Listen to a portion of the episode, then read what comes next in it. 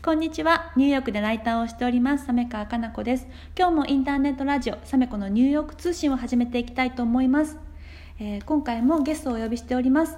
えークリエイティブフローラルデザイナーのえりこさんです。えりこさんよろしくお願いします。よろしくお願いします。でね今回は2回目の放送でで前回の放送では、えー、とえりこさんがパリに行かれて、でその実績をねパリの中で貯めていって、はいでそれをもとにニューヨークに渡って独立しようというところまで伺ったんですけれども、はい。実際にニューヨークに渡ったのは2015年の12月。はい。はい、そうです。でねこれで驚きなのが、はいその2か月後の2016年2月になんとニューヨークのファッションショーファッションウィークではい。お仕事をされたっていうのを聞いて、はいこのスピード感すごいなと思っていて私もびっくりですね。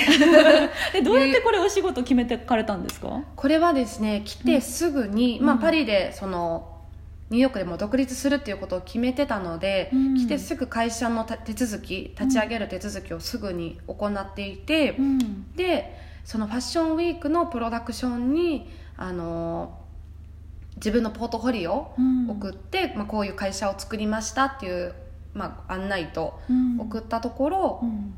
そこのデザイナーさんがちょっとじゃあ会いに来てくれるみたいな、うん。め連絡をいただいてでポートフォリオを持ってうん。行って、まあ、本当その時はもう30分もないぐらいのうん。なんかすごい早いミーティングだったんですけどうんでまあどうなんだろうと思ってて、まあ、これこんなすぐには仕事来ないだろうなとうん。来たらラッキーぐらいに思ってたらうん。そのちょうど2月のファッションショーの時の仕事をいきなり連絡いただきました。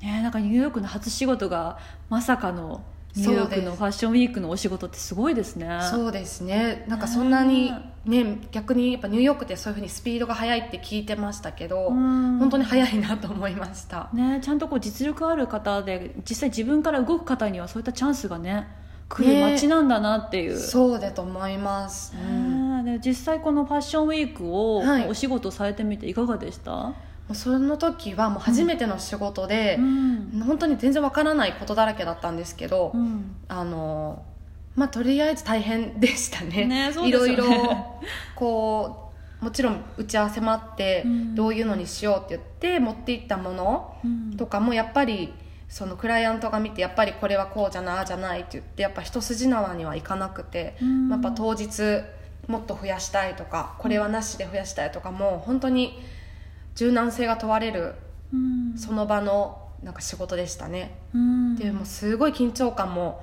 みんな走ってるので、うん。みんな命かけて働いてるっていう人たちばっかりだったのでもうピリピリとした中でうん。やるっていう感じでした、なるほど。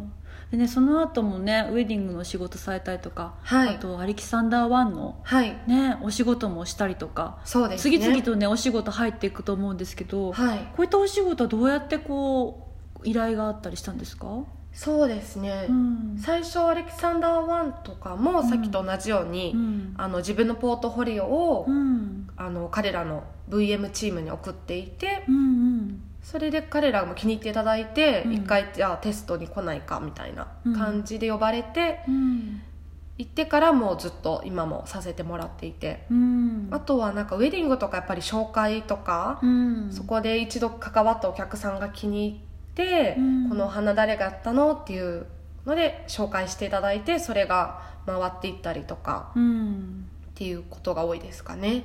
あとはインスタグラムがやっぱりこっちはすごいみんな見ていてうん。企業とかもそうですけどインスタグラム経由で仕事の連絡の問い合わせが来たりとかもありますね。へえんかそれ今時ですね。そうですね。結構それでつながって今もずっと仲良くさせてもらってる人たちもいますへねえそっか。なんかえりこさんのお仕事ってすごくビジュアルで伝えられるお仕事だからそうですね。インスタグラムすごく相性がいいのかもしれなそいうでね。ですすね。はいなるほど。であとはプロもねそういったところでチェックしてるんですね。そうですね。多分もう今はみんなウェブサイトとか見ずに、うん。インスタグラムでもうこうスタイルを見てっていうのが多いのかなと思いますね、なるほど、ね、もうここまで本当にえりこさんのねこうキャリアってスムーズに次々とこう夢を叶えてらっしゃるように私は感じるんですけどいえいえはい、まあ、大変なことって何かあったりしました？これまで、そうですね、うん。やっぱりチャンスが多い分チャンスが失うこともやっぱ多くって、うん。それこそ一回気に入ってもらったクライアントさんとか、うん。人たちも消えていくのも早いっていうのもあって、うんやっぱニューヨークってすごいあの競争競合がすごい激しくって、うん。いくらでもたくさん新しいデザイナーとか、うん。たくさんいるので、うん。やっぱりそういう中で常に戦いじゃないですけど、うん。やっぱそれでねあの急にもう契約終わりなんてこともよくありますし、うん。なんかこっちは結構あっさり人間関係もあっさりしてるというか、うん。ビジネス的になると割とあっさりしていて、うん。あの結構人間不信になることもあったりとへかー。落ち込むことも多々ありますね。そうですよね、はい。世界中からで才能のある、はい。ねうん。プロリスが来るわけなのでそこで戦うと大変ですよね、そうですね、うん。うん。だからいいこともあればその分辛いこともうん結構あったりしましたね。うん。ね、さっきそのいいこともあったってことなんですけど、はい。こういったところあのに、ね、ヨーロとヨーロッパとかいろいろ働かれて、はい。で特にこうニューヨークで働いていて、良かったなと思うことってありますか、やっぱニューヨークは本当にグローバルな街で、うん。日本人の方もたくさんいるしヨーロッパ人の方もたくさんいて、うん。で一つはやっぱ日本の撮影の仕事とかをこっちでさせていただくことが多かったりとか、うん。あとはやっぱパリ去年パリの美術館の,、あのお花の仕事の依頼が来たこと来て、うん。逆に仕事としてパリに行けたこと、うん。それはすごいですね、はい、すごいありがたいすごい名誉なことをさせていただきましたね。そうかじゃあもう本当にね思い描いたようにニューヨークを拠点にはい。いろんな世界でお仕事されてるという。そうですね。まだまだまだまだあれですけどはい、うんなんとかやってきてますね。うん、であとねこれだけこうすごいクライアントだったりとか、まあ、すごいお仕事とかどんどんどんどん依頼があるえりこさんなんですけどこう選ばれ続ける理由、ね、ご本人としてはどんなふうにあの分析されてますか、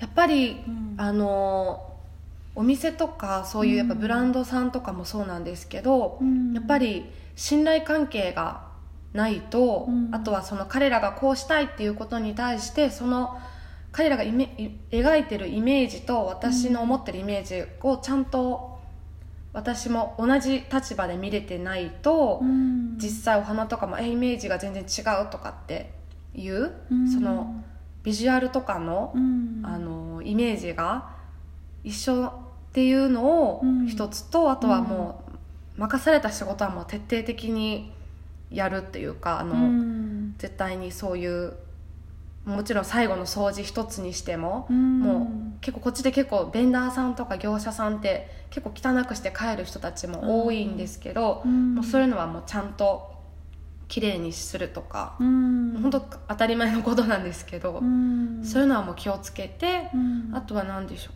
アフターケア的な終わった後もそういうあのお礼のメールとかうん。はちゃんとするようにうん。していますかね。ね。えじゃあねそういったこうしっかりとしたこう信頼関係を一つ一つ築いていくっていうところがまたはい。リピートにだったり口コミにつながってらっしゃるんですね。そうはい、なるほど、ね、これまでなんかえりこさんのねヒストリーを伺っていて、はい。なんか私特に思うのがこうしっかりこう目標を決めて、その目標に達成するにはどうしたらいいだろうっていうのをすごく戦略的にはい。こう考えられて、はい。でしっかり行動をして自分からアプローチすべき時は絶対して、はい。でゲットした仕事に関しては相手の期待以上のこううん。作品を、ね、作って返して、うん。でさらにこのアフターフォローだったりとかそういったはい。気遣いだったりとか、い。そういったところもね、うんしっかりされてるからこそこういった口コミでねどんどんどんどんお仕事が決まっていったりとか、リピートが続いてらっしゃるのかなって感じました。あなるほど。そうかもしれないですね。はい。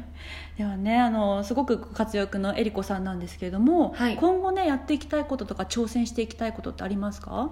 今後は、うん。そうですね。やっぱり自分はなんか花をたこう作って人に見てもらって感動を与えたりとか、うん。で花自体の可能性を広げていくっていううんことがすごい自分のミッションだと思っていて、うん。なんでまあそういった形でいろんな国問わずうん。アートのインスタレーションをやったり、お花を使ったアートのインスタレーションをやったりとか、あとはそういう他のアーティストさんとコラボして、うん。また違うお花の可能性を広げてそれがまたたくさんの人に見てもらってうん。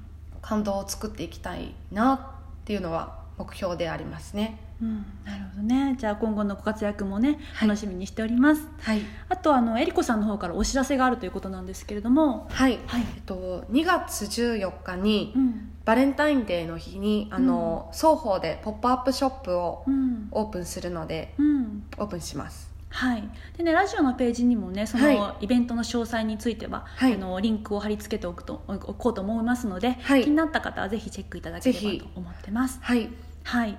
あとね私の方からもお知らせで、えー、と2月の23日に、えーニューヨーク在住の2 3 0代女性のコミュニティニューヨーク女子部で、えー、とえりこさんをゲストにお迎えしてトークショーも企画しております、でね、このラジオよりももっとね深くいろんな質問をしていきたいなとに思っておりますのでえりこさんにお会いしたいという方だったりとかぜひね参加いただければなとに思っております。